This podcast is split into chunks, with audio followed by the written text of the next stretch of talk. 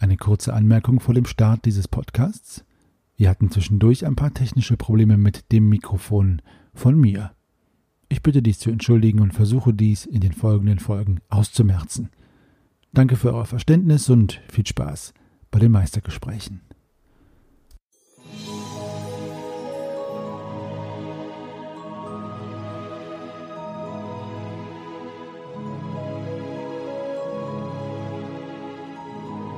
Meistergespräche.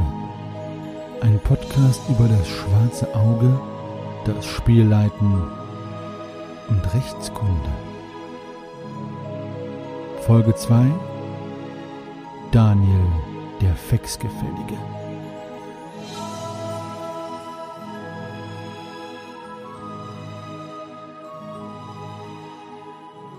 Hallo ihr Lieben und willkommen bei der zweiten Folge des Meistergespräche Podcast, einem Gespräche Podcast, wo wir über das Meistern, Spielleiten oder Dungeon Mastering, wie auch immer ihr es nennen wollt, für das schwarze Auge reden. Ich freue mich riesig, dass ihr wieder eingeschaltet habt, jetzt hier bei der zweiten Folge, aber noch mehr freue ich mich darüber, meinen Gast begrüßen zu dürfen, nämlich den Daniel. Hallo Daniel. Grüß dich, grüß euch. Ja, schön, dass du dabei bist. Und ähm, ja, ich darf es jetzt mal sagen, Daniel, du bist auch einer von den ersten mutigen Pionieren, die sich diesem Experiment stellen, ohne jemals eine Folge gehört zu haben, weil es noch gar keine gibt. Okay. Klingt ähm, spannend, ja. Deswegen also schon mal danke für deinen Mut. Ich freue mich sehr, äh, dass du dabei bist. Und dann würde ich sagen, stell dich doch einmal selber vor. Okay, also nach Vornamen kennt ihr ja Daniel. Ähm, ich bin jetzt zwischenzeitlich äh, 41 Jahre alt, komme aus der Bodenseeregion. Da arbeite ich jetzt als äh, Lehrer für Deutsch, Englisch und Informatik und ähm, mache, mache eigentlich seit ähm, knapp, ja, seit fast einem Vierteljahrhundert eigentlich alles, was mit Rollenspielen, Computerspielen zu tun hat. Und ähm, ja, und darüber bin ich jetzt dann auch endgültig dann bei dir gelandet. Ah, ja. ja. Ja, sehr schön. Ich freue mich, dass du bei mir gelandet bist und dass wir jetzt ähm, eine Weile über diese ganzen Sachen noch äh, quatschen können. Und dann würde ich dir gleich mal die erste Frage stellen, Daniel, wenn ich darf. Und zwar, mhm. und zwar ist es ja der Meistergespräche-Podcast. Und ich habe äh, ja in diversen Gruppen, wie einige von euch wissen, ja nach äh, Spielern und Spielerinnen gesucht und Meister und Meisterinnen, die Lust haben, da mitzumachen. Und viele haben sich an diesem Begriff Meister schon ein bisschen, ja, habe das schon ein bisschen kritisch gesehen. Deswegen meine Frage an dich. Wie nennst du dich denn am Spieltisch? Bist du ein Meister, ein Spielleiter, ein DM oder GM? Und äh, warum ist das die Wahl deiner Bezeichnung?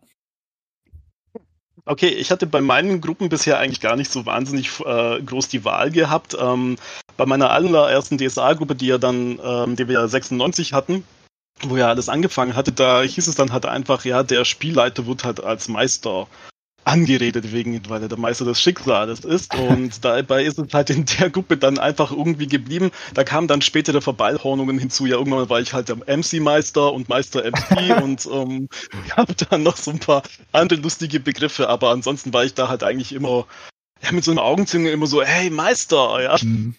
Was ist denn da jetzt los? Also eigentlich ist es nur bei Meister ähm, geblieben, aber in der ähm, ursprünglichen vertrauten DSA-Gruppe, die ich damals hatte, da war es dann halt auch trotzdem ganz normal dann Dani oder Daniel und dann ab und zu halt mal wieder, ey Meister. Mhm. Ja, aber eigentlich, es blieb dann halt mit so einem, ja, mit so einem Augenzwinkern blieb es eigentlich dann immer so bei Meister, wenn es dann aufgetaucht ist, ja. Ja, also würdest du auch sagen, dass dieses Meistern mit einem Augenzwinkern äh, so akzeptabel ist, ne? Als Begriff. Ja. Ja.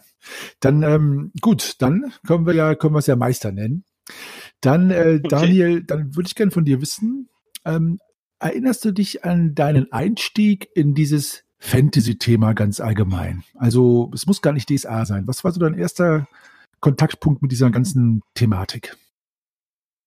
Uh, um, das geht, glaube ich, relativ weit zurück. Um, da waren zwei Sachen an die ich mich halt erinnern kann aus meiner Kindheit, das war halt einmal die Hexe und der Zauberer, mhm. also dieser Disney, dieser ganz alte Disney-Film. Ah, wunderbar. Ähm, und dann das andere war, glaube ich, ähm, diese Verfilmung von der unendlichen Geschichte, ja. die ja dann auch in der mhm. Mitte der 80er Jahre im Kino lief und dann kurz danach ja auch, glaube ich, im Fernsehen.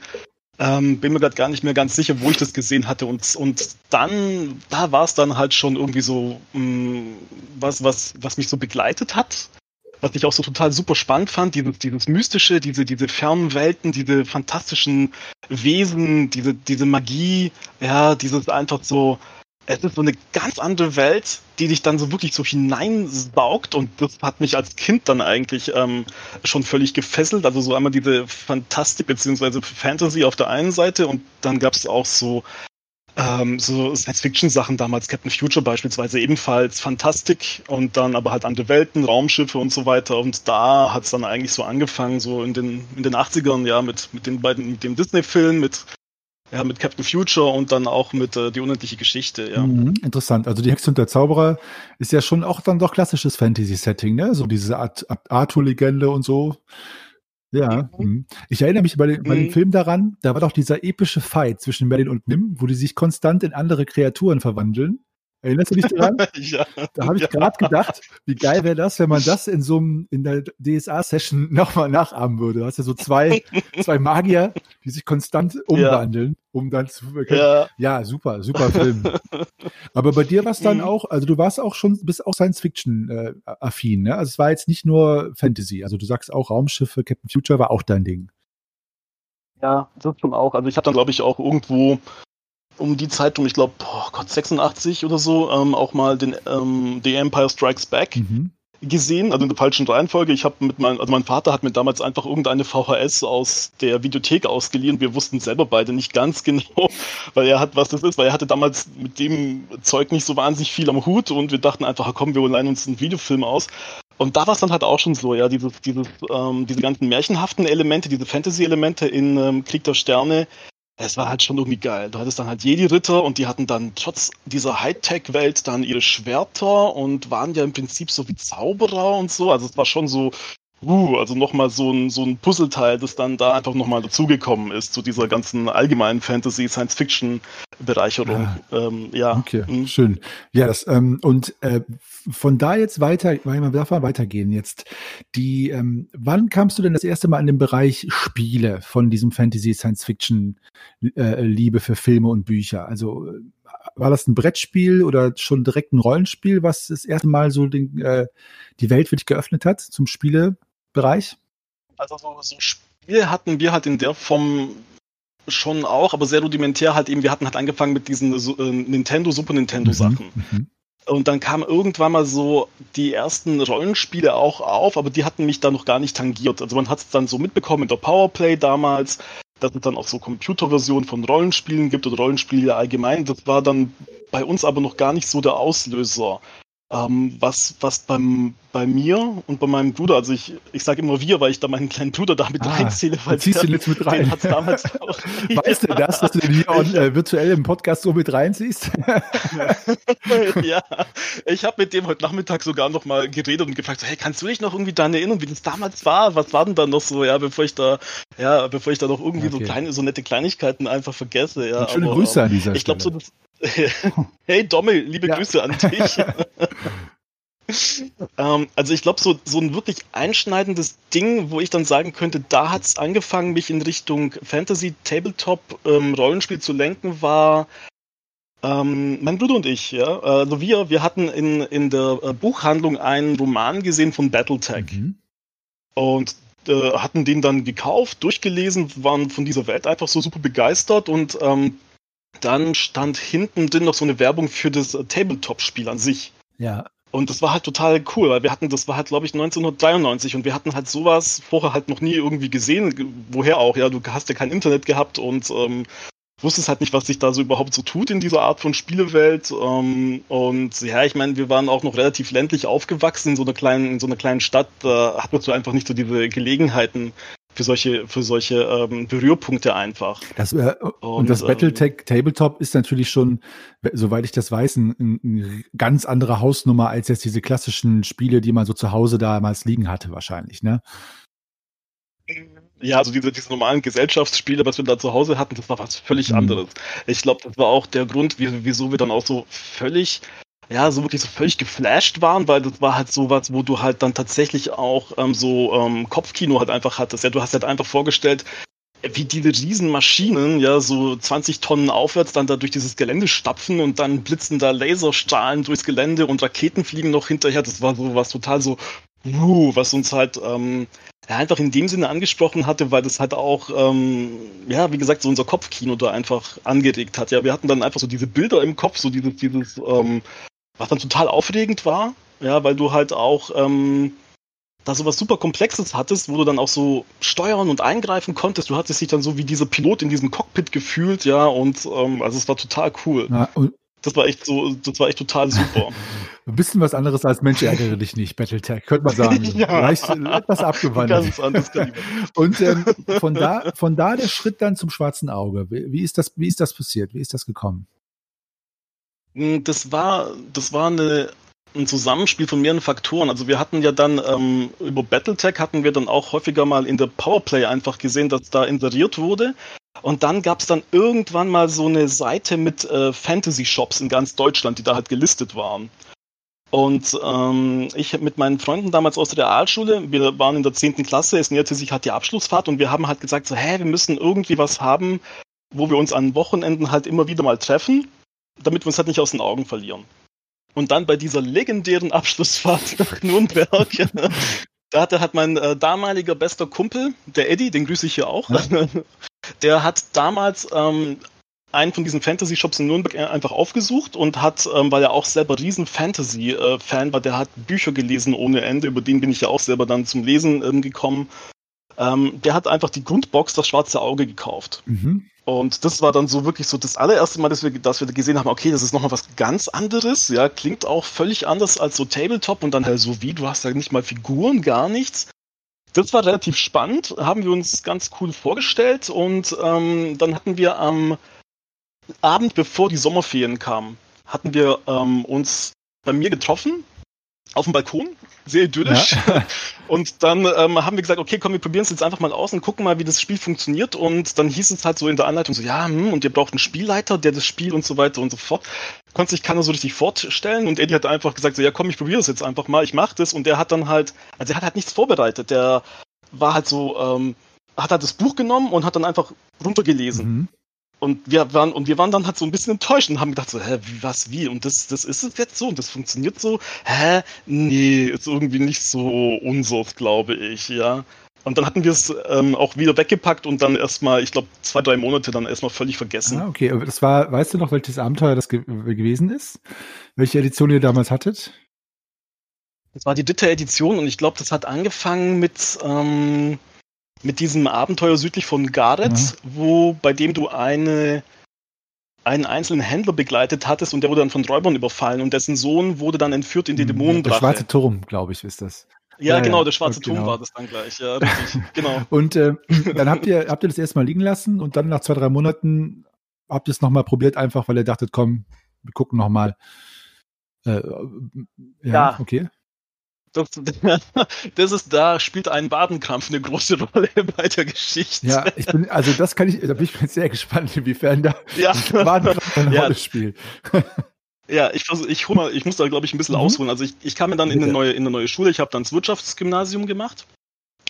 Und da war dann so ein Typ drin, den fand ich auf den ersten Blick so völlig unsympathisch, so den Sebastian. Und der kam halt aus Mainz und der war halt so, so Punker, war auch dementsprechend an, angezogen, sah halt auch dementsprechend halt aus, ja. Und dann dachte ich schon so, oh Gott, wieso bin ich mit so einem in der Klasse gelandet? Oh mein Gott, nein, okay. ja.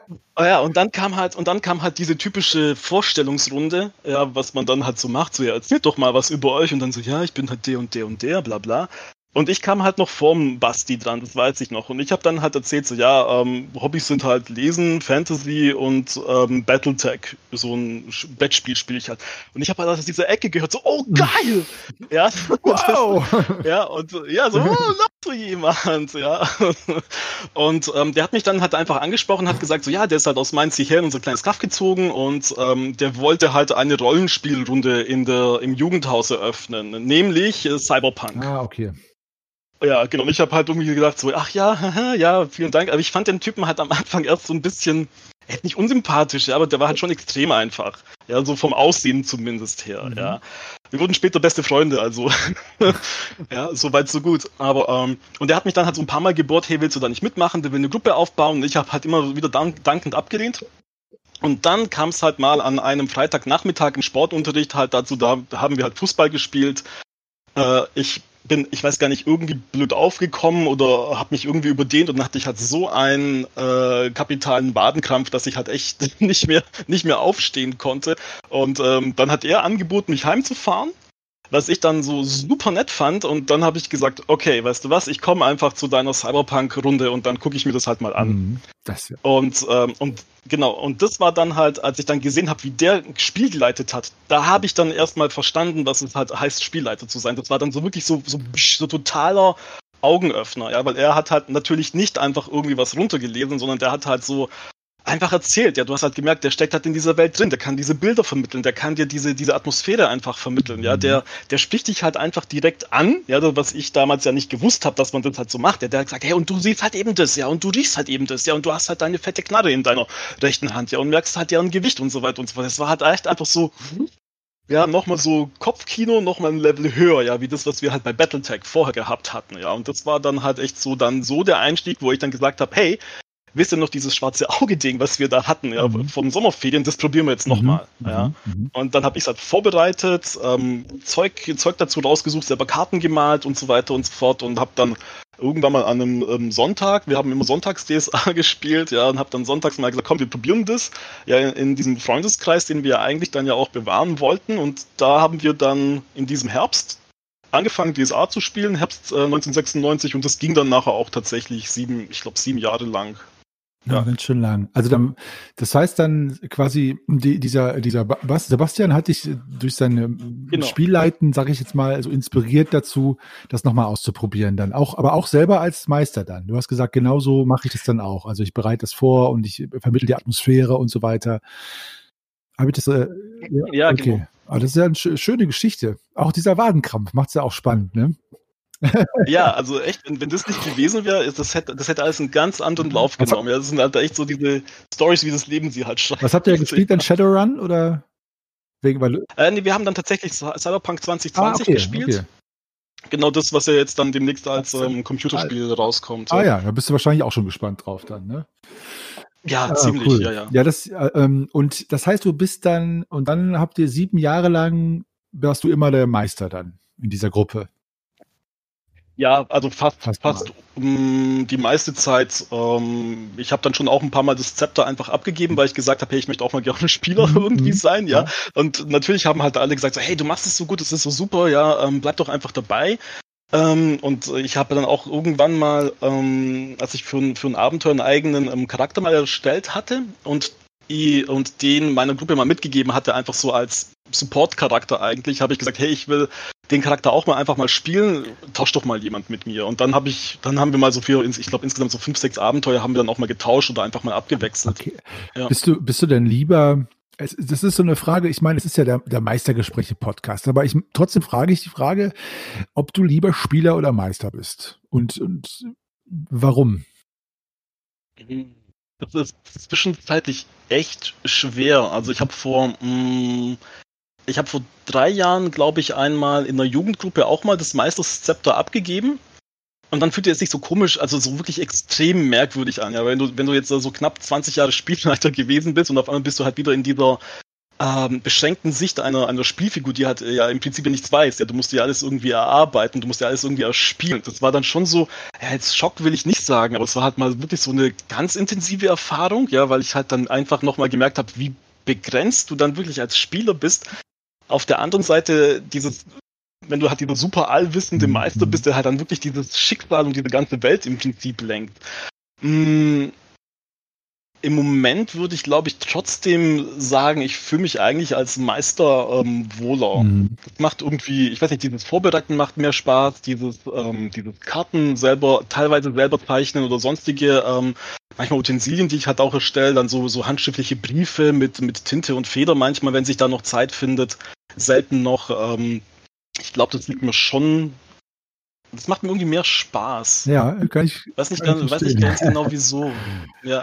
Und, aber ich meine, im Endeffekt kann man ja trotzdem sagen, diese Erfahrung, die du als Spieler gemacht hast, dass das eingeschränkt ist, ist ja trotzdem auch eine gute Perspektive, ne? wenn du meisterst, dass du das weißt, wie das sich für die Spieler anfühlt und Spielerinnen. Ne? Deswegen ist es ja so oder so wichtig, das auch zu machen, denke ich mal. Ja, klar, also das macht ja halt schon nochmal, klar, wenn du, wenn du das dann wirklich mal so total entgegengesetzt hast, auf den äh, die eine Woche warst du halt noch der Spielleiter das nächste Mal, eine Woche später bist du auf einmal der Spieler. Das, das war schon super interessant dann auch zu sehen, ja, wie, wie das halt einfach aus deren Sicht nochmal ist, weil das war jetzt schon etwas, was ich so über die Jahre hinweg tatsächlich so ein bisschen, ja, vergessen hatte einfach, mhm. ja. Okay, wenn, Daniel, wenn wir jetzt mal, ich sag mal, ins Eingemachte gehen und bei DSA geht's ja natürlich dann um die schönen Abenteuer, die man erlebt, sag ich jetzt mal. Äh, für mhm. dich als, als Meister jetzt, als altgedienter Meister, ich meine, darf ich ja mal so sagen, unter uns jetzt. ähm, was, äh, was, was gehört für dich zu einem guten Abenteuer?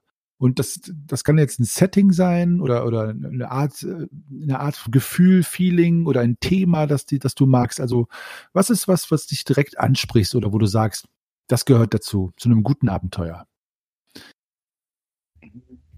Ähm, also, ich glaube, man kann es fast so festnageln mit ähm, Herr der Ringe. Im Prinzip mhm. diese Aspekte, die auch bei ähm, Herr der Ringe eine Rolle spielen. Also ich denke, ein gutes Abenteuer ist es halt dann, ähm, wenn du tatsächlich so eine Gemeinschaft hast, die verschiedene Fähigkeiten haben, die, die sich dann gegenseitig ergänzen, die dann halt eben so Seite an Seite in ein Abenteuer gehen. Ich glaube, dieses Gemeinschaftsgefühl, das ist halt ähm, prinzipiell einfach recht wichtig. Und dann so, so speziellere Aspekte sind bei mir, ähm, also einfach so mal dieses Reisen, also so Reisen ins Unbekannte, ähm, weite Reisen, ähnlich wie halt auch bei Herr der Ringe, mhm. ja, dass du dann halt wirklich so ähm, Reisen halt eben hast von der einen Stadt zur anderen oder halt von der einen Stadt irgendwo auf ins Unbekannte. Ähm, ich glaube, Reisen geht, ähm, gehört für mich da einfach so zu dieser Art von epischen Erzählung einfach so mit dazu. Ja.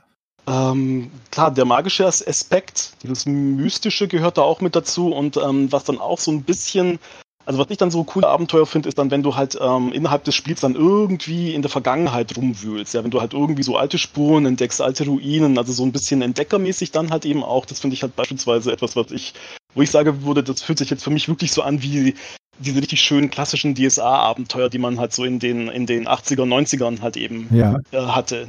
So dieses richtige nostalgisch abenteuerliche, ja. Also das ist, das ist Würdest es denn schon dann in die klassische Fantasy-Richtung, äh, äh, sage ich mal, verankern, deine, deine Abenteuerpräferenz? So, also wären für dich zum Beispiel im, im Gegenzug, ich sag mal, viele moderne DS-Abenteuer wird ja nachgeschrien, dass die recht politisch sind, oft sozusagen, ich sag mal, in äh, Hofintrigen, Simulationen, die ein bisschen eher auf dem Teppich bleiben. Ist das was, wo du dann sagst, das wäre tendenziell nicht so meins? Oder ich glaube tatsächlich ja. Okay. Da würde ich tatsächlich sagen, das ist, mhm. das ist wirklich eher nicht, nicht so meins, weil ähm, ich denke, wenn du halt, ähm, also ich bin jetzt, ich habe jetzt mit DSA angefangen, da war ich, glaube ich, 15, müsste ich, ich müsste mal nachrechnen, aber du hast dann einfach so diese, diese Vorstellung von dieser Welt im Kopf und dann auch dieses, dieses Gefühl, wenn du da halt eben einsteigst. Und ähm, wie gesagt, bei mir ist es halt immer so dieses, dieses Herr der Ringe-Gefühl ähm, gewesen, ähm, und ähm, diese, diese politischen Sachen, diese Intrigen, hm, ich weiß nicht, ich glaube, das würde ich auch nicht ähm, gemeistert kriegen, sowas. Ich glaube, da würde ich die Abenteuer anschauen, durchlesen und dann denken so, ja, okay, aber hm, das, ähm, wäre auch nicht so meins, wo ich dann sagen würde, so, yeah, da habe ich dann so richtig wieder Kopfkino, da kann ich mir epische Szenen ja, mhm. vorstellen und so. Ja, also, also ich habe halt um solche Abenteuer bisher eigentlich auch immer so einen großen Bogen gemacht oder beziehungsweise hatte vielleicht, okay, bei den alten Abenteuern gab es die wohl noch nicht so sehr oder ich habe die damals nicht erwischt, ja, aber also ich würde tatsächlich sagen, nee, das liegt diese, die liegen mir nicht. Mhm. Und ähm, wenn wir schon bei den Abenteuern sind, kannst du, könntest, kannst du drei drei Abenteuer nennen aus von DSA, die deine Lieblingsabenteuer sind und dann auch vielleicht äh, erklären, warum und wieso diese das sind? Okay. Mm, also da fällt mir, da fällt mir ein, ähm, der Zorn des Bären. Ja.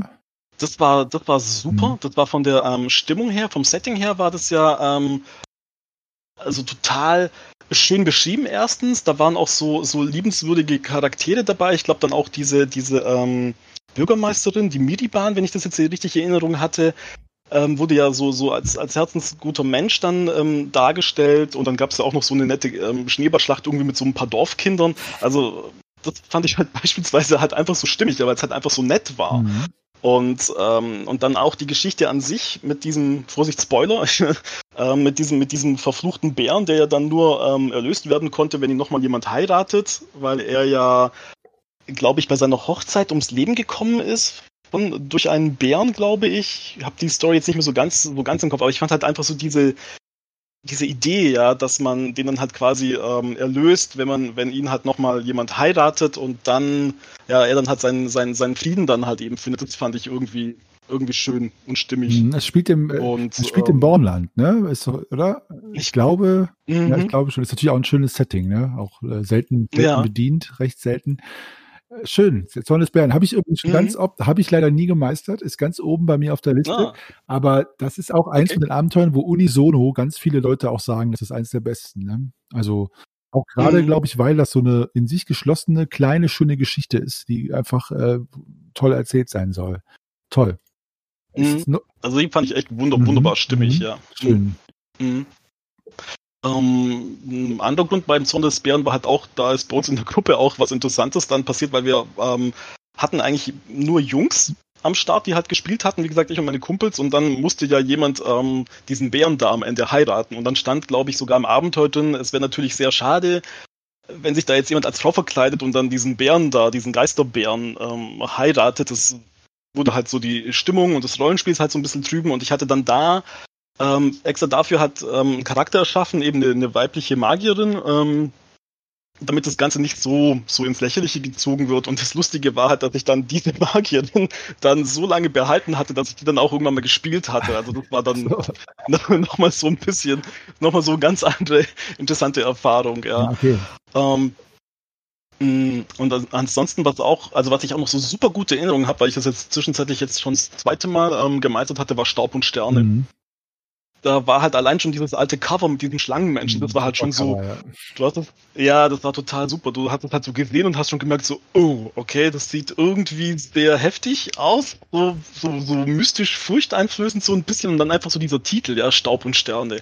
Das hatte allein schon dann so was Zauberhaftes eigentlich irgendwie so an sich, ja, und, ähm, und ähm, das war dann auch so ein Abenteuer, das hat genau meine Elemente halt eben drin hatte, die mich halt dann so ansprechen. Ja, du, du reist halt erstmal da runter in die gurische Wüste, ja, und dann hast du diese ganzen Geheimnisse. Du hast halt diese uralte, diese uralten Fährten von dieser Dämonenschlacht, die, die da stattgefunden hatte und, ähm, und äh, hast ja dann auch noch diesen, diesen Drachen befreit, den Teklador, der dich da ja in, der, in seiner Menschengestalt als Burka begleitet hatte. Und das war halt einfach sowas so stimmig und fantastisch zusammengefügt, diese Elemente, das ist, das ist uns lange, lange ähm, in Erinnerung ähm, geblieben. Ähm, ich habe es mit meiner jetzigen ähm, Jugendgruppe, ich glaube, vor dreieinhalb Jahren gespielt und die reden halt immer noch davon. Äh, das ist wirklich eins von den, von den besten Abenteuern, war so von der Atmosphäre her, mhm. von der Story her. Das war wirklich so, wuh.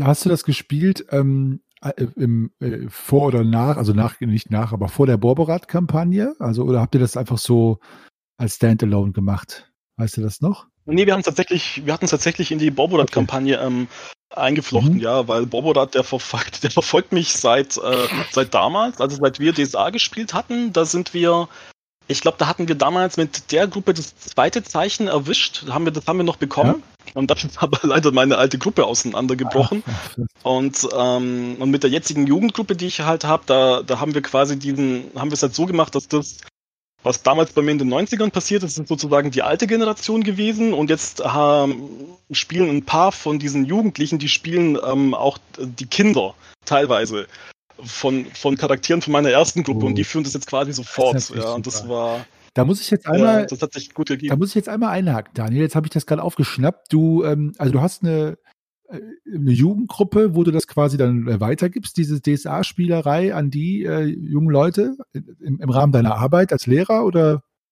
wie machst du das? Ähm, also zuerst ja, wir hatten, wir hatten, ich glaube, vor fünf Jahren hatten wir mal ähm, den Hobbit besprochen mhm. in, in, der, in der siebten Klasse. Mhm. Und ähm, wir haben in der Schule aber auch gleichzeitig noch so ein äh, Projekt laufen gehabt. Also ich mache auch sehr viel mit Gamification. Ja.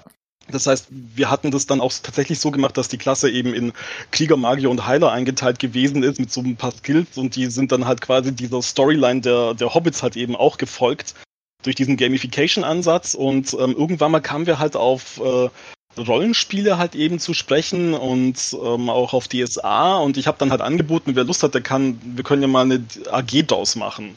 Und ähm, diese AG, die lief dann auch sehr, sehr viele Jahre lang und ähm, wir hatten dann halt irgendwann mal gemerkt, uns reicht es halt nicht mehr einfach nur Freitagnachmittags ähm, an der Schule zu spielen, sondern dann hatten wir gesagt, okay, wenn, wenn halt alle einverstanden sind, dann können wir es auch in, ins Private verlegen. Dann hatten wir halt im Jugendhaus dann halt eben okay, weitergespielt.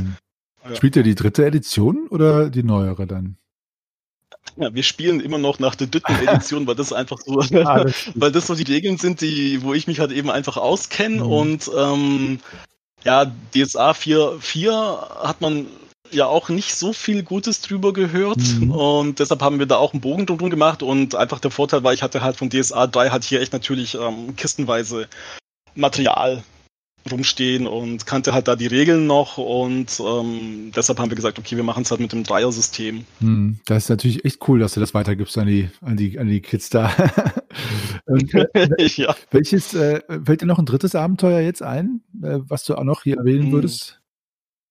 Ja, das war aber auch gerade eben im Zuge dieser Boborat-Kampagne, wo ich jetzt mit der Jugendgruppe dann auch weitergekommen bin als mit der alten Gruppe und zwar ähm, die Pforte des Grauens. Mhm. Okay da geht es dann nachher, glaube ich, um dieses, ähm, ums das dritte Zeichen. Ähm, und das war auch, äh, dass er dieses Abenteuer, das er auf Madaskan spielt, ja, wo du halt dann, wo die halt wirklich sich ja einmal so quer durch den Dschungel äh, prügeln mussten, wochenweise, monateweise und dann ja auch immer so ein bisschen dieser Wahnsinn in denen so hochkriecht, weil sie von der Zivilisation abgeschnitten sind, ja, und dann hatten sie auch diesen Zeitdruck, ähm, diese Endurium-Mine zu finden. Und ähm, das war auch ähm, von der Geschichte her, also von der Story her, fand ich das ähm, so total super. Und dann halt auch diesen Showdown, ähm, den ich dann halt so ein bisschen auf meine Spieler und auf ihre Hintergrundgeschichten halt eben ähm, so, so ein bisschen angepasst hatte, so dann halt so ein richtig guter ähm, Showdown zustande gekommen ist. Und das war jetzt auch so ein Ding, ähm, das Abenteuer an sich fand ich auch wirklich super stimmig. Mhm. Also das fand ich klasse. Ja, Madagaskar ist natürlich ja. ein, auch ein super Setting, ne? wenn man das gut äh, ja. verpackt und äh,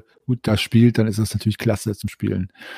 Ja, Achso, mhm. also doch sehr Boborat-lastig dann deine, deine Favoriten, aber gut. Schon, ja. Ohne Grund, ohne Grund. Die sind halt echt in der, ja, also die sind echt im Gedächtnis geblieben einfach. Da waren echt sehr gute Stories einfach dabei, ja.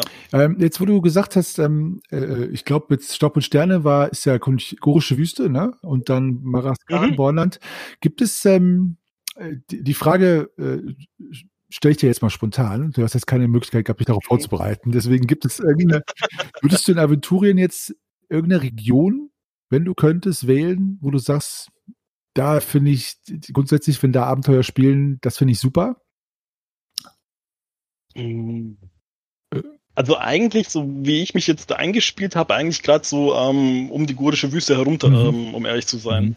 Das, ähm, ich weiß nicht, ich fand diese Gegend einfach so von den Beschreibungen, von den Spielehilfen her ähm, super, so auch von der Geschichtsträchtigkeit unten auch. Ähm, das war jetzt dann wirklich so die Gegend, wo ich mir gesagt habe, das fühlt sich für mich einfach auch so, so abenteuerlich an. Ähm, was hat einfach so mein, ja, wo ich mir auch als Spielleiter einfach ähm, leicht getan hatte, die Atmosphäre zu kreieren, die Bilder halt eben zu kreieren. Ähm, das konnte ich mir auch am besten irgendwie vorstellen. Ja, also gerade, ja, ich würde tatsächlich sagen, so um die Gorische Wüste dann unten herum, mhm. ja. Also von Kunchum bis Gorische Wüste, ja, das da unten ist es ja, so. Das ist natürlich eine Spann mein, Liebling, mein Lieblingsstück am Turnier. ja, ist eine super, super Ecke für schönes Storytelling auf jeden Fall. Jetzt bei allem der Lobhudelei müssen wir natürlich auch mal jetzt ernst werden hier, Daniel. Ne? Und zwar, äh, mhm. welche Abenteuer, ich weiß nicht, wie viele dir jetzt einfallen, aber welche Abenteuer haben dir denn mal so überhaupt nicht gefallen? Und wenn du es sagen kannst, wieso nicht? Ich müsste gerade über, ich glaube, ähm, ähm, da gab es dieses Abenteuer, ich glaube, das war im Dschungel von Kung Hao P. Mhm. Glaube ich, dass es das war, weil da ging es darum, dass ganz am Ende musste man sich irgendwie so zwischen Türen entscheiden. Äh, man wurde ja, glaube ich, gefangen genommen. Also ist das mit der Riesenspinne oder mit dieser Spinnengöttin? Ich, ist das das, ne?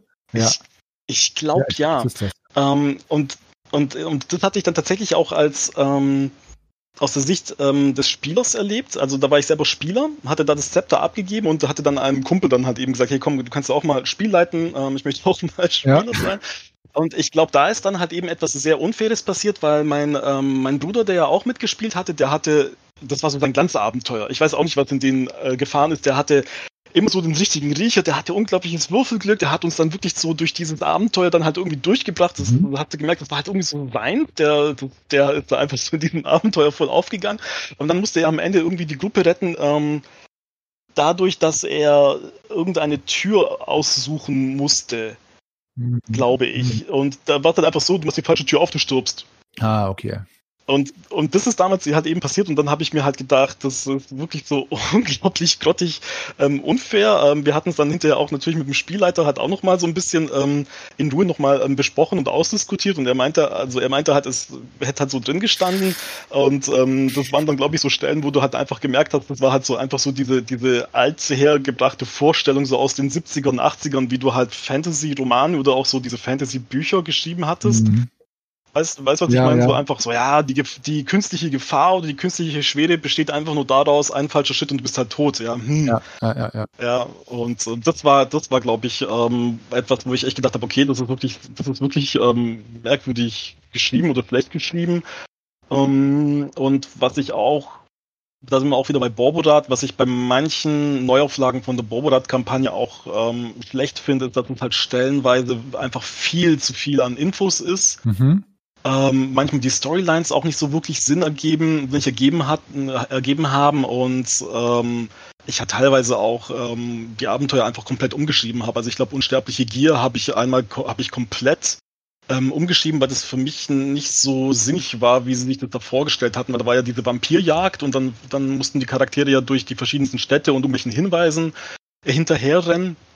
Und im Prinzip war es ja eigentlich relativ lös einfach lösbar, wenn halt der Träger mit dem Almadinen Auge einfach mal das Auge verwendet mhm. hätte.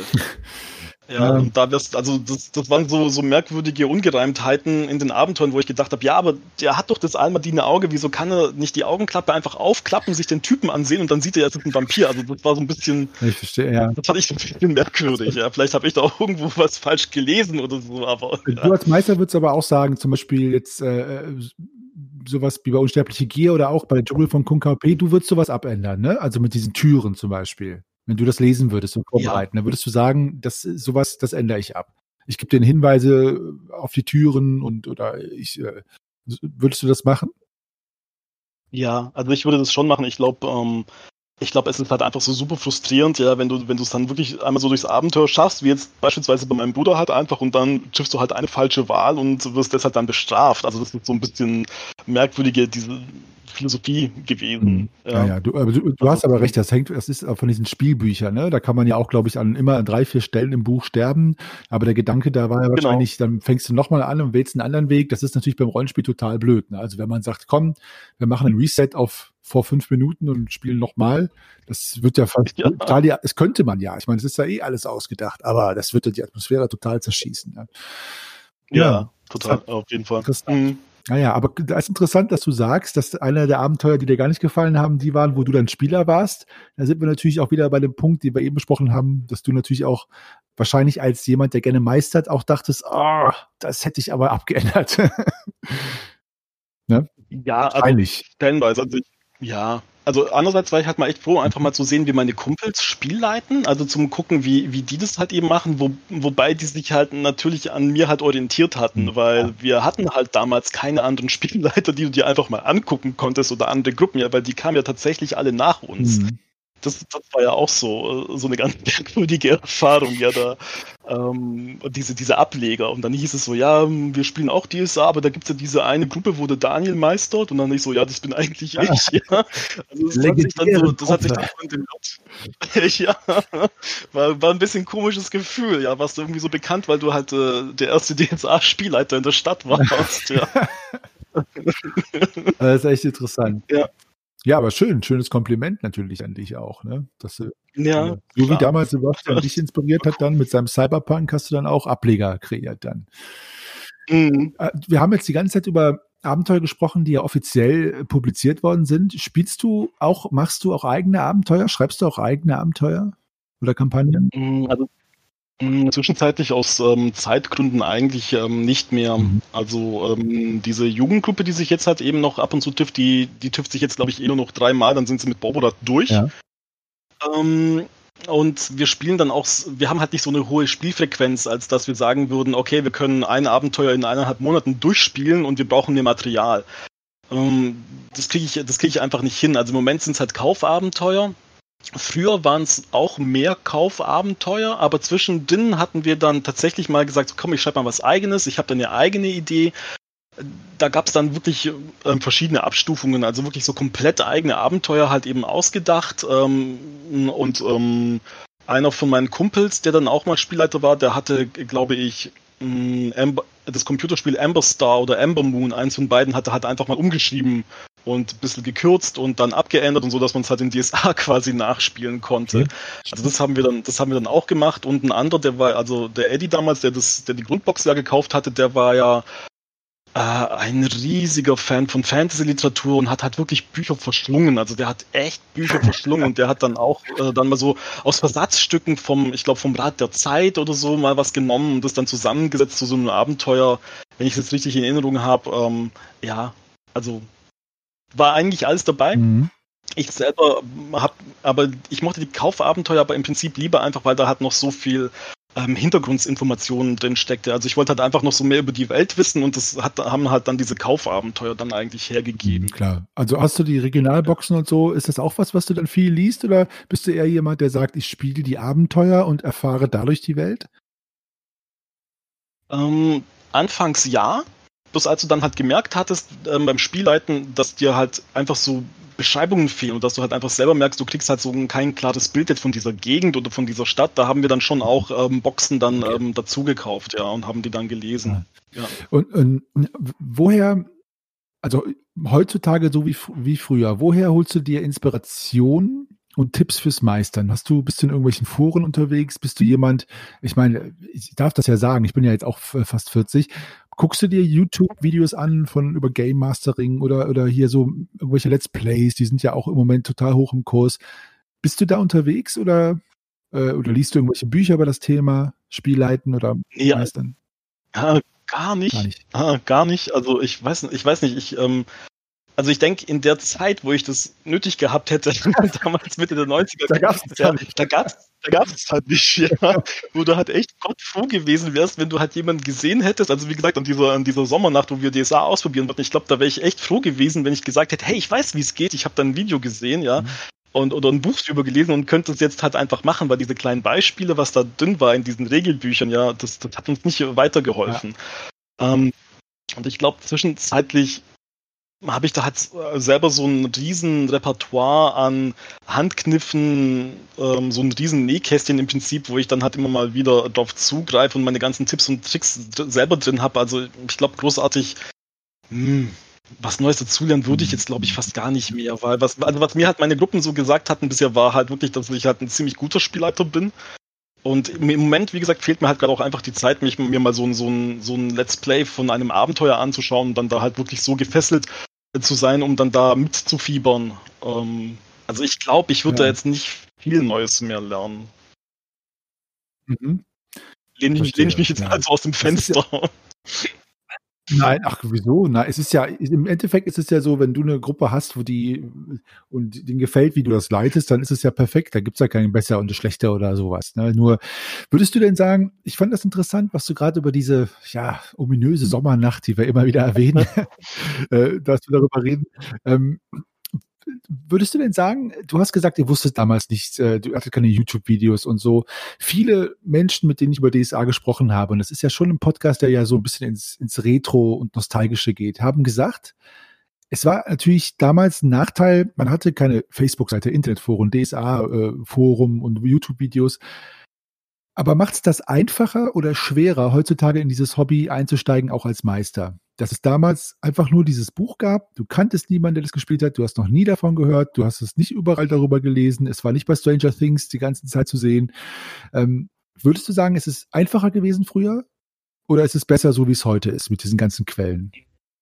Also ich würde sagen, sowohl als auch. Also ich denke hm, jetzt beispielsweise, ähm, beispielsweise mein Cyberpunk-Kollege Basti damals, der hat sich das ja auch irgendwie selber beigebracht. Der, der hat dieses Buch gesehen, Cyberpunk, hat gesagt, okay, das muss man spielleiten, irgendwie hat er das halt hinbekommen. Und der hat halt irgendwie, der hat halt echt richtig verdammt gut einfach ähm, hinbekommen.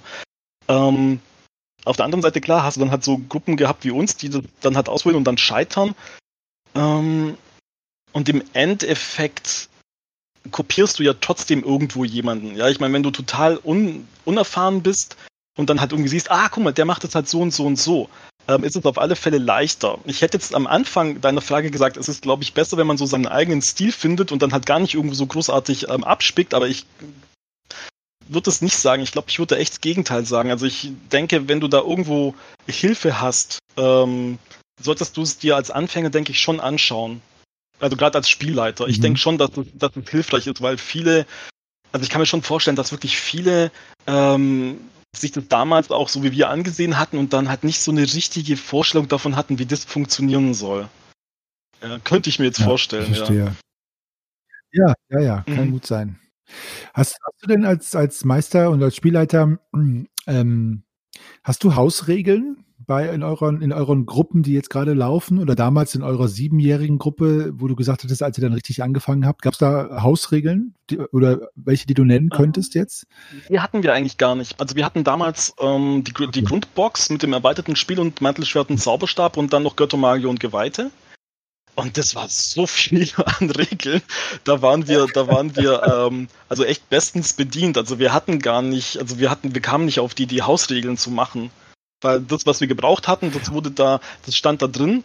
Wenn irgendwas ähm, nicht so gepasst hatte, wie haben wir es halt einfach so ein bisschen passend gemacht, aber ich glaube, wir hatten nie dann eine neue Regel ähm, quasi niedergeschrieben oder gesagt, wir machen jetzt halt eine Hausregel, so und so funktioniert das jetzt oder wir machen da was zusätzlich. Also uns mhm. hatte das, was wir da hatten, hat uns dann echt tatsächlich gereicht.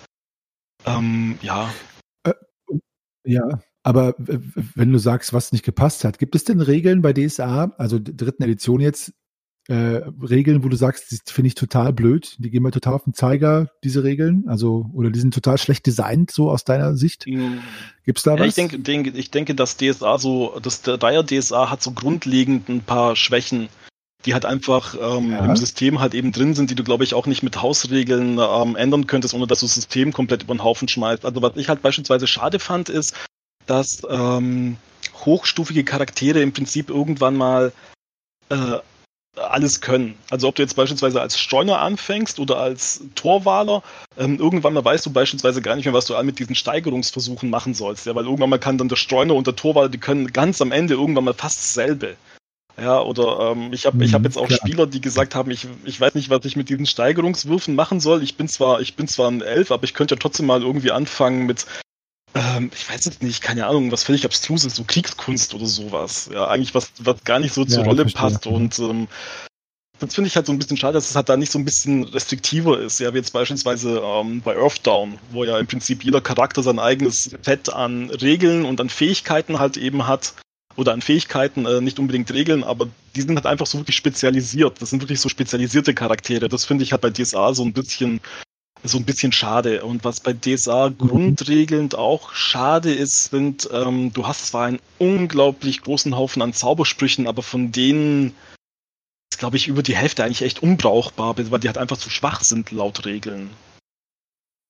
Ja, ja das, das finde ich halt sehr, sehr, das fand ich halt mhm. sehr schade. Das war so schon so ein Punkt, wo wir dann halt, ähm, wir haben ja die Boxen damals gemeinsam gekauft und das war so ein Punkt, nachdem wir das durchgeguckt und eingeführt hatten, das war dann wirklich so ein Punkt, wo wir gedacht haben, so, okay, das ist aber schon so ein bisschen, so ein bisschen dünn, ja, weil es gibt ja dann so Magier mit, mit ähm, wenn du von einer bestimmten Akademie kommst, dann bist du eigentlich nicht besonders spielstark, fand ich jetzt.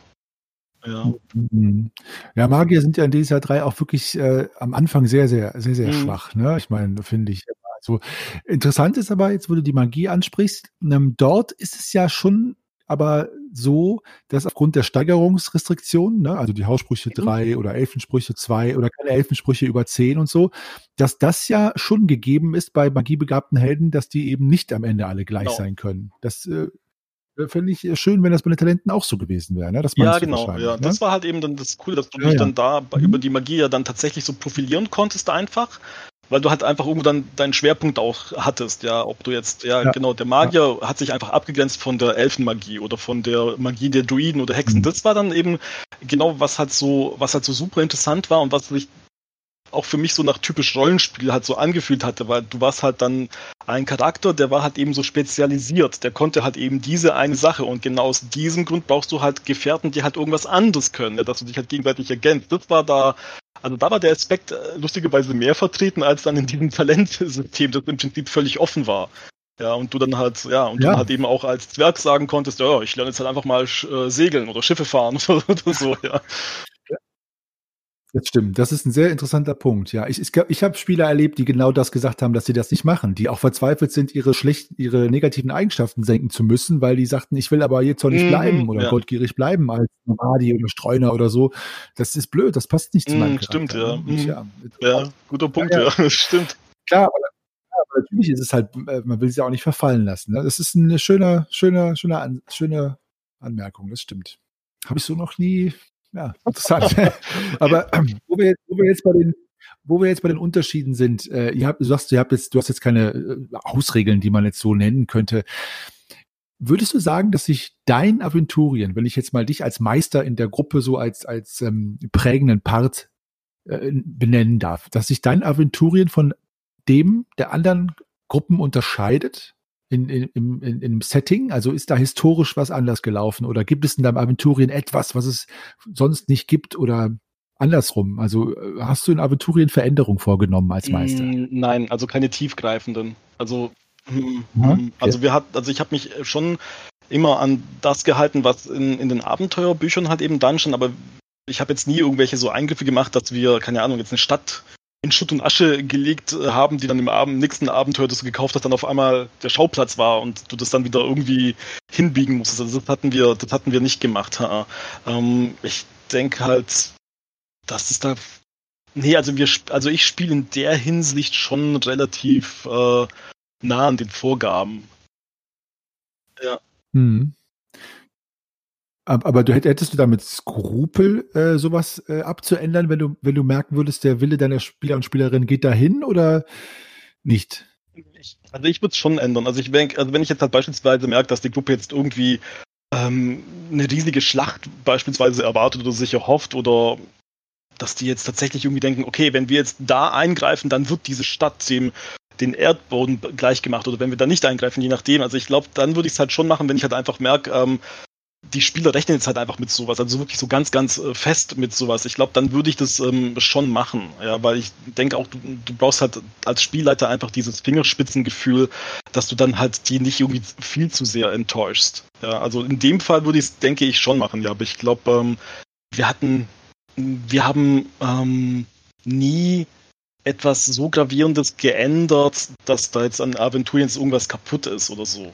Also ich, spiel, also ich spiele jetzt nicht so besonders hm. detailgetreu. Also ich weiß jetzt natürlich nicht, wie jetzt der zweite Hauptmann von irgendeiner Grafschaft weit oben im Norden oder irgendwie so heißt, ja auch wenn es da irgendwelche Quellen gibt, also das jetzt nicht, das ist mir da alles so viel zu äh, viel zu detailliert, aber ähm, also ich glaube so riesen Eingriffe, dass jetzt irgendwie so ein Teil von, von einem Kontinent oder von der von einer, irgendeiner Halbinsel oder dass jetzt Madaskan versinkt wie Atlantis oder so, das äh, ja. Nee. Mhm. Nee, haben wir nicht gemacht. Hast du, habt ihr nicht bei euch, okay. Benutzt du, du hast eben von über Handouts ein bisschen erzählt, ne? dass du so mit Tinte und sowas malst. Benutzt du Hilfsmittel, abgesehen von jetzt äh, Würfeln und sowas? Benutzt du Musik oder ähm, hast du irgendwelche Props oder mit Licht? Hast du da irgendwas, womit du arbeitest? Also, wir, also ich arbeite halt schon auch mit Licht, ähm, beziehungsweise wir spielen ja eben, wenn es sich da gibt, ähm, abends ähm, und dann halt eben in die Nacht hinein. Und da finde ich halt diese Stimmung halt eben einfach besser, wenn du halt ähm, deine Umgebung einfach ausblenden kannst und dann halt damit Licht noch so ein bisschen äh, so, so schummige Akzente halt eben setzen kannst. Ja. Wir, ich mache sehr, sehr viel mit ähm, Musik. Ähm, ich habe auch wegen DSA damals in den äh, 90ern angefangen, Film-Soundtracks äh, zu sammeln und mich da überall durchzuhören. Und immer wenn ich, ähm, auch jetzt, wenn ich im Kino bin, das Erste, was ich halt mache, ist also während des Films zuzuhören, was ist das für ein Soundtrack und kann ich das tatsächlich irgendwo verwenden, ja, bei, ja. bei DSA und ähm, ähm, und ich verwende in so seit zwei, drei Jahren verwende ich dann auch so Hintergrundgeräusche von YouTube, also das jetzt so Schlachtenlärm, ja, oder ähm, die Geräusche auf einem Marktplatz, ja, oder das Heulen des Windes oder ein Gewitter oder ein Sturm, um dann halt eben so Szenen dann auch zu untermalen. Ja, also jetzt natürlich nicht, nicht ständig, dass es halt, dass es halt nachher nicht den ähm, Effekt einfach verliert, aber ich setze dann schon auch mit, äh, mit YouTube-Hintergrundgeräuschen dann so Akzente. Mhm. Aber ihr, ihr, habt noch die äh, Heldenbögen, dann noch, äh, habt ihr, druckst du noch aus mit Bleistift und Radiergummi und so, das macht ihr schon noch. ja, die haben wir, die haben wir ja. schon auch, ja. Ähm, ich ich finde auch Karten allgemein irgendwie cool. Ich weiß nicht, ich habe da auch so ein bisschen Fable ähm, dafür. Ähm, früher habe ich halt selber viele Karten einfach gemacht und gemalt. Ähm, das ist halt auch leider etwas, was wegen Zeitgründen halt einfach ähm, flach gefallen ist und dann gucke ich halt immer, ob es dann vielleicht im Internet irgendwas gibt, wo halt schon jemand mal was gemalt hat zu dieser Kampagne oder was bereitgestellt hat, was man halt verwenden darf. Ähm, und ähm, ja, und wenn es halt manchmal so ganz wichtig war, habe ich dann auch sogar ähm, handschriftlich dann Briefe mit, mit äh, Tinte und ähm, Federkiel auf Pergament dann halt eben geschrieben. Also das habe ich dann schon auch noch gemacht, ja.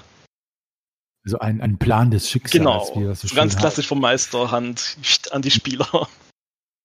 Hast du denn auch schon diverse Karten und Briefe mit Tee und Kaffee im Backofen gebacken, dass die alt aussehen? Ja, ja ich habe die dann teilweise so schon auch so mit, mit Feuerzeug einfach so an den Rändern angekokelt, damit es halt so ein bisschen alt aussah, ja. Super, klasse. Das ist echt, echt gut. Ähm, wenn wir jetzt mal so von äh, als Meister, man ist ja der größte Meister ist natürlich nichts unter seine Spielerinnen und Spieler. Was was erwartest du denn wenn du was erwartest. Aber was würdest du denn äh, sagen, macht ein guter Spieler oder Spielerin aus? Äh, eine gute Gruppe aus? Okay, das ist, puh, das ist, das ist ein komplexes hm. Thema, weil ich glaube, da kommen halt unglaublich viel ähm, Faktoren einfach zusammen. Also ich glaube, wenn du eine gu gute Gruppe haben willst, müssen sich halt vorher alle einigen, was für eine Art von Rollenspiel die da haben wollen. Ähm, weil du hast halt, du hast halt so unglaublich verschiedene Typen von Spielern. Ja, der eine ist halt irgendwie, das ist halt so ein, so einer, der möchte halt gerne Hack and Slay, der andere ist halt dann halt irgendwie so ein Power Gamer, der möchte halt irgendwie Regeln ausreizen. Dann hast du halt irgendjemanden, der möchte halt wirklich Rollenspiel und Story halt eben erleben. Oder du hast halt manchmal auch so etwas merkwürdige Spieler, die halt im Rollenspiel dann irgendwie was ausleben wollen, was dann die anderen so ein bisschen irritiert. Ja, das hatte ich, das hatte ich dann halt eben auch schon. Ja, ähm, das ja, das hatte ich, das hatte ich auch schon, was, wo es dann so ein bisschen merkwürdig gewesen ist und ich dann gemeint habe, okay, vielleicht lassen wir es lieber sein, ja.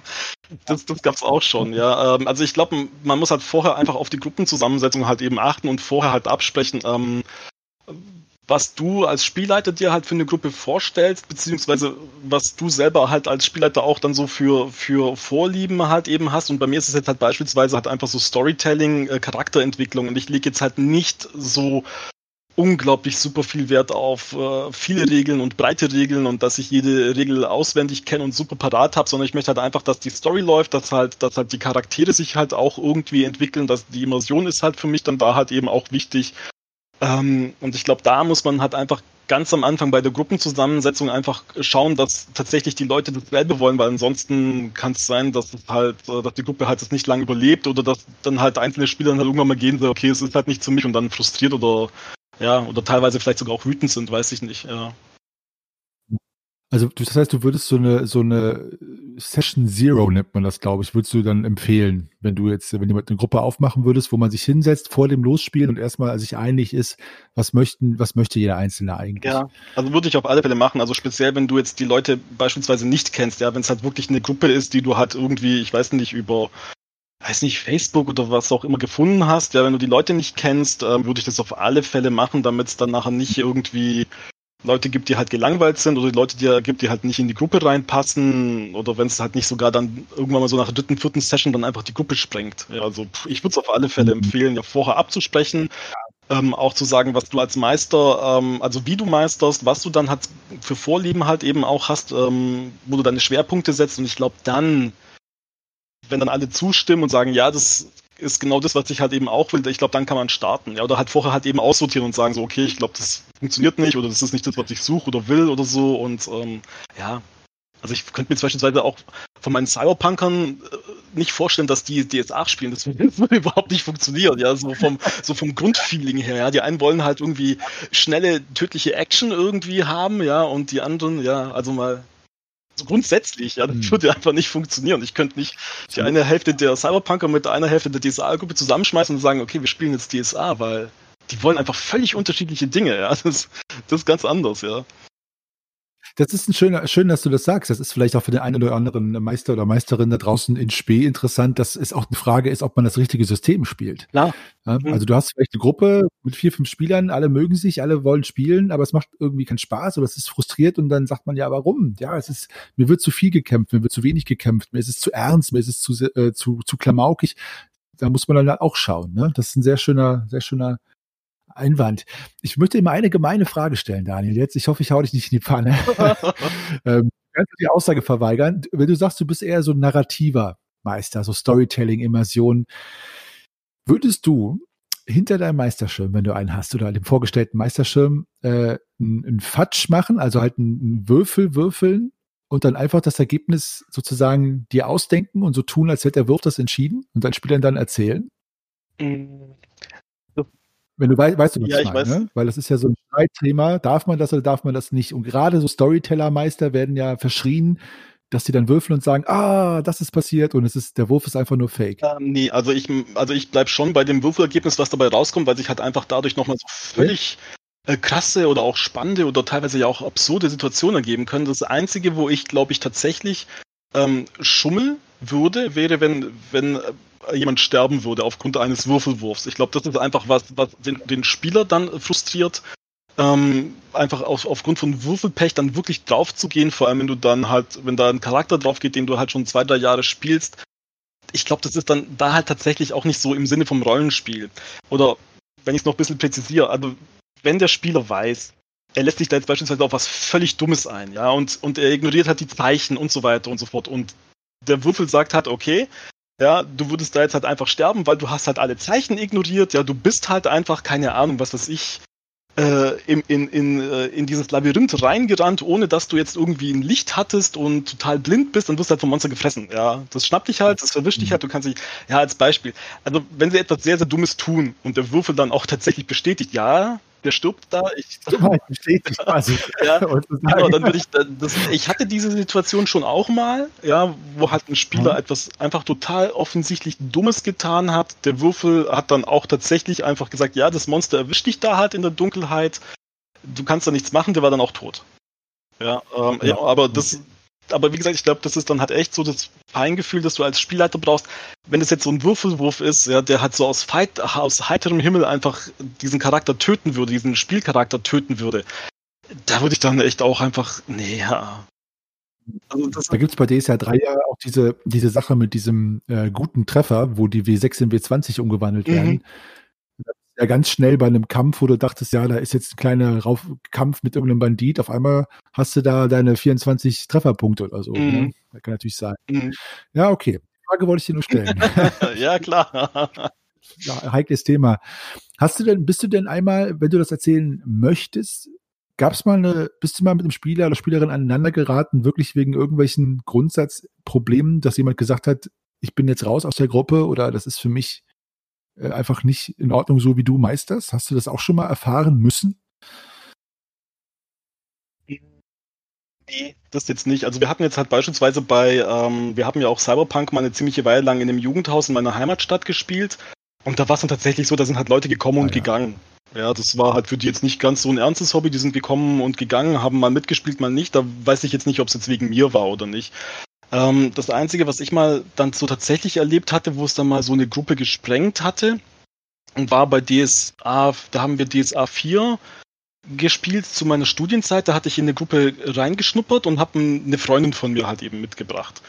Und wir haben dann halt Charaktere erstellt, jemand anderes hat gespielleitet, ich war auch Spieler und da war halt einer dabei, der hat halt einfach so ein, ähm, der hat halt so ein Bauerntölpel gespielt, der sich halt so für einen Ritter hält und der war halt so ein bisschen grob schlechtig, so ein bisschen grob klotzig, auch so ein bisschen tollpatschig. Und ähm, der, der, der Spieler war aber super in dieser Rolle drin. Irgendwann mal hat halt meine Kollegin, die ich da mitgebracht hatte, die hat da irgendwas in den falschen Hals bekommen und hat ihn dann irgendwann mal so beschimpft, als ja, du bräuchtest doch echt, du müsstest echt mal wieder flachgelegt werden oder so. Ja. ja so.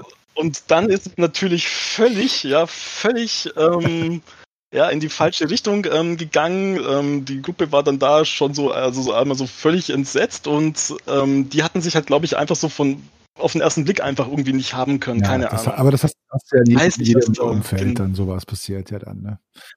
Ja.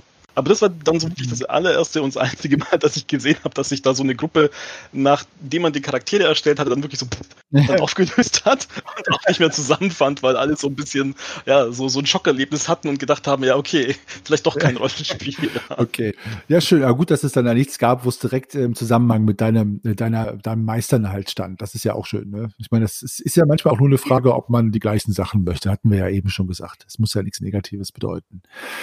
Hattest du denn in deiner langen Dienstzeit, hattest du schon mal eine Meisterflaute, wo du einfach keine Lust mehr hattest?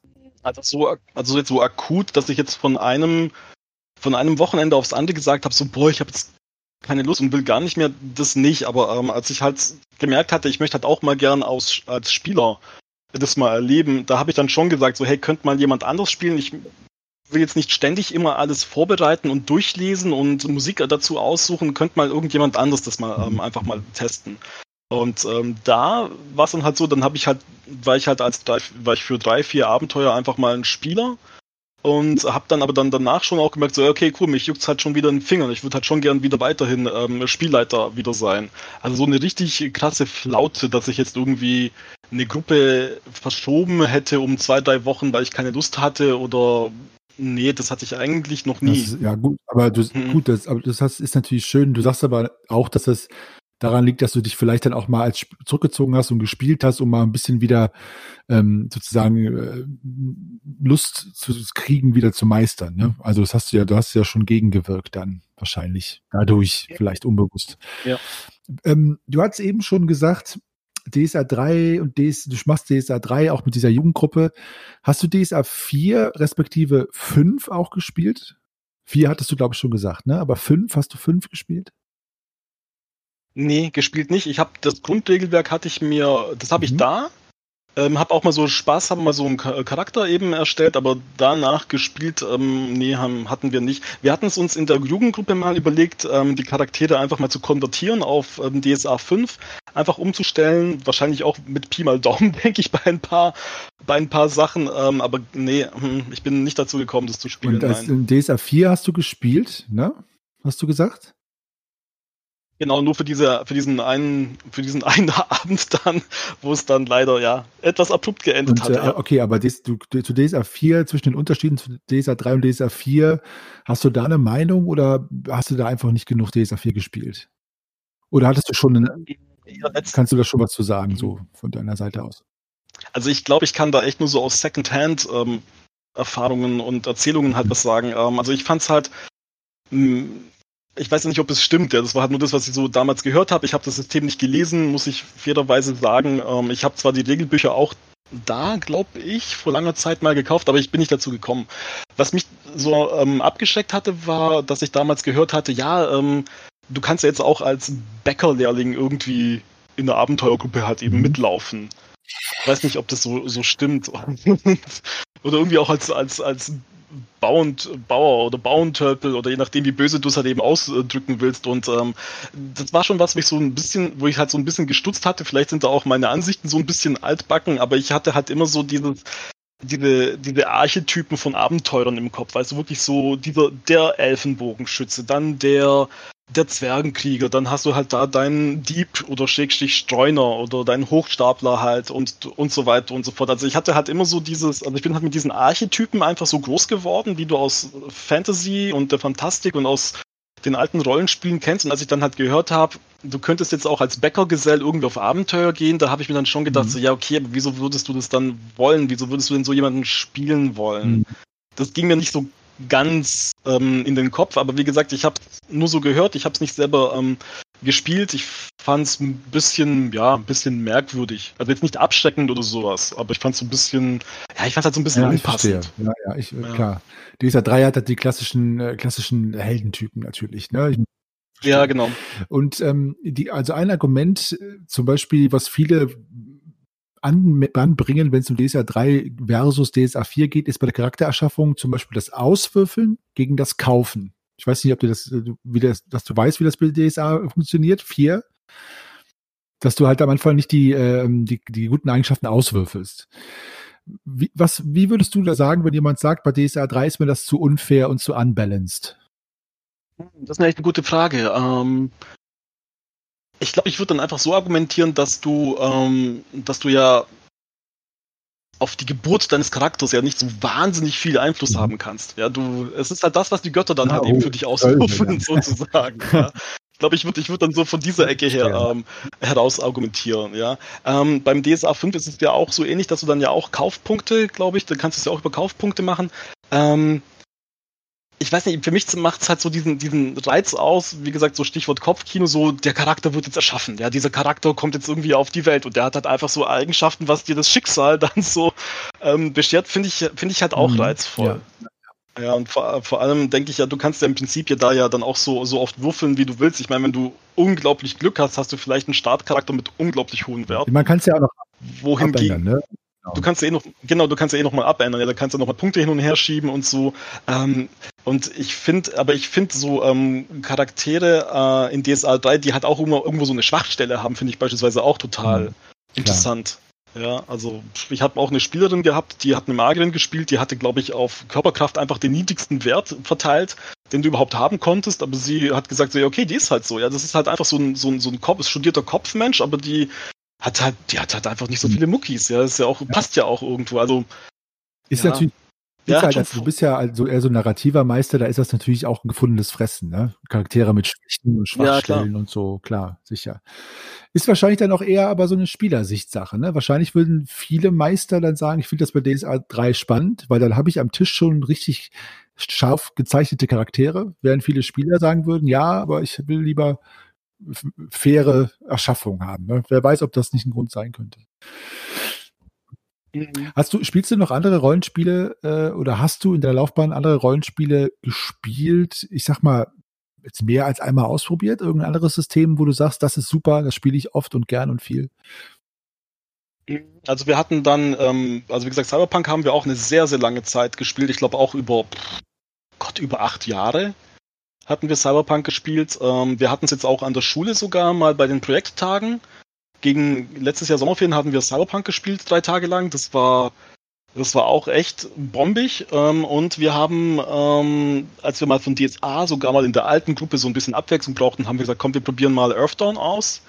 Das haben wir dann auch relativ, also ja, relativ, wir haben es glaube ich ein, zwei Jahre dann so nebenher, neben DSA gespielt. Da fand ich, da muss ich dann sagen, da war dann das Thema einfach tatsächlich besser bei DSA und dann ist ja auch so aufgefallen, wo halt so die Schwachstellen bei DSA einfach sind. Ähm, also die habe ich dann tatsächlich ähm, viel gespielt. Ähm, bei denen kannte ich mich dann auch als Spielleiter dann auch gut aus und ansonsten habe ich jetzt beispielsweise auch Shadowrun habe ich auch rumstehen, aber da kam halt nie eine Gruppe beispielsweise zusammen. Ja, was mich jetzt halt echt mal reich, reizen würde, einfach mal Shadowrun ähm, zu spielen, aber pff, ja, hat sich noch nicht ergeben. Und ansonsten ähm, hatten wir mal so ein Rollenspiel-Grundregelwerk da, das ist, ich glaube, das ist Trinity. Ja, habe ich noch nie gehört. Das war aber sehr, sehr, ja, das ist auch sehr, sehr alt. Ich glaube, das war so Anfang 2000 rum. Da ist mein kleiner Bruder darauf aufmerksam geworden. Der hatte, das, der hatte irgendwo eine Beschreibung gelesen in irgendwie so einem Katalog und hat gemeint, der bestellt sich's mal. Ähm, aber das wurde nie groß gespielt. Also ich glaube, das hat auch nicht so wahnsinnig viele Spieler allgemein gehabt und das ist auch schon längst wieder von der Bildfläche verschwunden. Spielt der Bruder ja, aber doch auch so. selber? der spielt, der spielt jetzt, äh, der, ist, der sitzt äh, in der Nähe von oh. Amsterdam und die spielen seit einiger Zeit jetzt tatsächlich, was mich auch reizen würde, ähm, Dungeons and Dragons. Ja, ja. Genau, da habe ich die Einsteigerbox auch da. Ähm, mal reingelesen, aber bisher natürlich, ja, wie gesagt, aus Zeitmangel. Und jetzt halt natürlich klar mit Corona sowieso, ja, da kommst ja, kommst ja nicht zum Spielen, ähm, noch nicht, noch nicht getestet und nicht angeschaut. Corona Glück, dass du Zeit hast für diesen Podcast, natürlich. ja, ja. Also ich, hat alles Vor- und Nachteile, ja. Ja, Daniel, ich habe noch äh, ähm, eine letzte Frage für dich. Da muss ich mich leider schon von dir verabschieden. Ähm, und äh, mhm. Das, äh, da würde ich gerne sagen, ich weiß ja nicht, ob bei diesem Podcast jetzt nur altgediente Meisterinnen und Meister und Spieler zugucken und Spielerinnen. Was wären denn deine drei Tipps für angehende Meister, ähm, oder Meister, die einfach äh, nach Tipps dürsten. Also drei Tipps für Meister und drei Bitten an alle Spieler da draußen. Also den, den angehenden Meistern würde ich halt, würde ich sagen, ähm, bereitet euch gut vor, also bereitet das Abenteuer einfach gut vor. Ihr müsst die Story schon im Kopf haben und nicht nur bis zur nächsten ähm, Spielesession vorbereiten. Das wird nicht funktionieren, ja, weil falls die Spieler irgendwo ausscheren oder irgendwie einer anderen Spur folgen, ähm, ihr müsst schon wissen, was die Gesamthandlung ist, wie könnte die Spieler dann halt wieder einfangen, dass man sie halt zum Ziel bringt. Das ist das eine. Zum Zweiten, ähm, packt nicht alles an Regeln rein, ganz am Anfang. Wir hatten das damals auch so gemacht, wir haben halt mit ein paar Regeln angefangen und haben dann gesehen, okay, Schwertkampf haben wir raus und die Zauberei haben wir auch raus. Dann hat dann halt unser Söldner irgendwann mal ein Schild gehabt, dann haben wir so nach und nach die Regeln reingeholt. Ähm, Und was, glaube ich, auch noch ein ganz guter Punkt ist, ähm, ist halt so ein bisschen Improvisation schadet erstens nie und davor muss man auch keine Angst haben. Also wenn die Charaktere, wie gesagt, wirklich mal irgendwo hin ausscheren, ähm, einfach so ein bisschen verlasst euch auf euer Fingerspitzengefühl, schmeißt euer Kopfkino halt eben an, ja, versetzt euch da einfach gut rein, macht euch ein klares Bild von dem, was passiert und ähm, improvisieren ist meistens auch echt häufig mal äh, das bessere Rollenspiel dann ja auch, mhm. ja. Ja, sehr schön. Schöne Tipps. Also dein erster Tipp wäre dann zum Beispiel ein Abenteuer, das man leiten will, auch erstmal komplett durchzulesen. Bevor, mhm. Ja, würde ich auf würde ich auf alle Fälle empfehlen. Du brauchst wirklich so ein sehr sehr eine sehr gute Vorstellung, ähm, wie sie starten, was dann der Weg ist und was dann halt am Ende ähm, passiert. Weil du kannst sie dann halt wirklich sehr, sehr viel besser einfangen, als wenn du wirklich nur bis zur nächsten Session vorbereitest und dann, was halt natürlich nicht ganz so gut rüberkommt, ist, wenn du halt irgendwie sagst, so, ja, okay, wir müssen jetzt hier aufhören, ich habe nicht weiter vorbereitet. Also das würde ich, das ist beispielsweise so ein Satz, das würde ich jetzt beispielsweise nie sagen wollen. Ja, das wäre mir jetzt als Spielleiter schon so ein bisschen peinlich. Da hängt dann schon die Ehre dran, würde ich jetzt sagen, ja. Hast du das äh, für deine Borberat-Kampagne, hast du ähm, die ganzen Borberat-Abenteuer oder die Kampagne einmal durchgelesen im Vorfeld oder dann auch von Band zu Band? Also ich habe das dann ähm, von Band zu Band gemacht, wobei das ja jetzt in der Neuauflage ja unglaublich Riesenschmöker mhm. sind. Ja. Ähm, und ich mir dann da nochmal extra die alten äh, Bände besorgt hatte, die dann ja nur so, so 60, 70 Seiten äh, hatten. Aber ich habe dann schon jedes einzelne, also jeden einzelnen Band einmal so komplett durchgelesen und dann angefangen nochmal so Schritt für Schritt ähm, aufzuschreiben, wo ich gedacht habe, okay, in der Session kommen sie wahrscheinlich ungefähr bis dahin, aber ich muss schon auch wissen, was passiert denn als nächstes, weil manchmal hängen die Sachen ja so zusammen auch, da musst du einfach wirklich wissen, was, was passiert denn ja, da später. Klar. Ähm, und äh, mhm. für die Spieler und Spielerinnen da draußen als Meister, welche, welche Bitte hättest du denn an die? ähm, was für mich jetzt beispielsweise auch wichtig ist und in meinen Gruppen ist halt, ähm, also so Emotion und Kopfkino ist halt wichtig. Also wenn man schon am Rollenspieltisch sitzt, dann lasst euch einfach drauf ein. Also schaut, was euch der Meister erzählt, was der versucht euch rüberzubringen. Ähm, wenn man sich so drauf einlässt, dann ist es halt, glaube ich, echt so, ist Rollenspiel ein super ähm, Erlebnis. Ähm, was ich die Spieler auch bitten würde, ist ähm, Handys ausschalten. Also wir spielen, also wir spielen wirklich komplett ohne irgendwelche ähm, Handys am Tisch. Ähm, das lenkt einfach nur ab. Das weißt du, das reißt euch echt aus dieser Welt raus. Das reißt euch aus eurem, aus eurem ähm, Film im Kopf raus. Das unterbricht einfach alles. Da kommt ja halt, da kommt man halt einfach nicht so so rein, ja, in dieses in dieses Rollenspielerlebnis. Äh, und ähm, als dritte Bitte würde ich sagen, ähm, ja, bringt den Spielleiter einfach Süßigkeiten mit. In, in deinem Fall, Daniel, welche wären das? Nur ein Spieler da draußen. Oh. Oh mein Gott, also gegen Toffifee könnte ich niemals sagen am Rollenspieltisch. Ja, ich, ich weiß doch, als ich das erste Mal mit Rollenspiel wieder angefangen habe, und auch dann das erste Mal, seit, ich habe ja dann mit 30 bin ich ja wieder eingestiegen und habe das erste Mal wieder für einen Rollenspielabend eingekauft und dachte, ja, jetzt geht's wieder los. Cola, Chips, Toffifee und alles Sachen, die ich seit Jahrzehnt nicht gekauft hatte. Also. und Bleistifte. Ja, das, das gehört dazu. Bleistifte hatte ich dann ewig nicht gekauft, weil brauchst du ja nicht. Und dann dachte ich, mhm. kriege ich sowas überhaupt noch? Aber ja, sehr schön.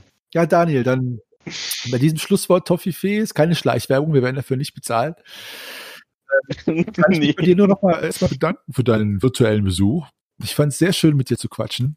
Ähm, hm, also danke für die Einladung, war echt ja. super, war interessant, ja. ja sehr, sehr, sehr gerne. Ich habe mich sehr gefreut und ich hoffe auch ihr da draußen, ihr zugehört habt, äh, konntet jetzt einiges davon mitnehmen und auch wenn ihr nur unterhalten worden seid oder dabei gemütlich eingeschlafen seid, das kann ja auch sein, ähm, freue mich mich auch, dass ihr eingeschaltet habt und ähm, ja, möchte mich an dieser Stelle bei euch bedanken und sage von meiner Seite auch äh, danke fürs Zuhören und äh, wir hören uns in der nächsten Folge.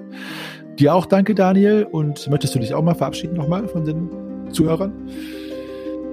Vielen Dank, dass ihr euch diese alten Geschichten von einem alten Mann angehört habt und äh, ja, ich hoffe, ihr habt ein bisschen was mitgenommen davon. Alles klar, okay.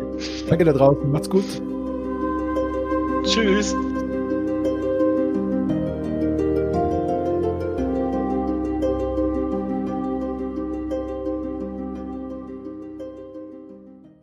Ja, ihr lieben Zuhörerinnen und Zuhörer, hier nochmal ein Nachwort. Obwohl ich mich im Podcast schon von euch verabschiedet habe, möchte ich mich nochmal an euch wenden. Erstmal entschuldigt äh, bitte die Soundprobleme. Ich habe es ja vorweg schon vor dem Intro gesagt. Ähm, ich weiß auch nicht genau, woran das liegt. Wir benutzen Discord für die Aufnahme und der Track war einfach schon von vornherein so verdutscht, möchte ich es mal technisch äh, professionell ausdrücken und es ließ sich von mir leider nicht mehr ändern. Ähm, und den Podcast nochmal neu aufnehmen hätte Daniel wahrscheinlich sämtliche Nerven gekostet, also sieht es mir nach. Ich werde jetzt mal ein paar Testläufe machen und gucken, woran das lag und schauen, dass ich es ausmerzen kann. Wie dem auch sei, ähm, danke fürs Zuhören und wir freuen uns über jeden Like und über jedes Abo, das abgeschlossen wird für unseren Podcast, egal wo ihr uns jetzt hört, auf welcher Plattform. Am meisten freuen wir uns aber natürlich darüber, von euch direkt zu hören. Ähm, ihr findet uns auf Facebook dort sucht ihr nach den Schwafelhelden, also einfach die Schwafelhelden als Suchbegriff eingeben. Das ist nämlich der Name unseres anderen Podcasts, ein Let's Play Podcast des Schwarzen Auges in der dritten Edition, quasi unser Schwestern-Podcast der auch namensgebend ist für unsere Facebook-Seite. Also lasst uns doch da einen Kommentar da, je nachdem, was ihr euch angehört habt oder was euch interessiert, oder schreibt uns direkt dort eine Nachricht. Und wenn ihr Fragen habt, spezifisch an mich oder an Daniel oder an Magnus, den ersten Gast unseres Podcasts, oder an kommende Gäste, wir werden versuchen, eure Fragen aufzugreifen, entweder direkt bei Facebook als Kommentar oder als Nachricht oder sogar in einer Sondersendung hier bei den Meistergesprächen. So oder so, egal ob und wie wir von euch hören, wünsche ich euch noch einen schönen Tag Tag, Abend, Nacht, wie auch immer. Fröhliches Würfelrollen. Danke fürs Einschalten und wir hören uns beim nächsten Mal wieder.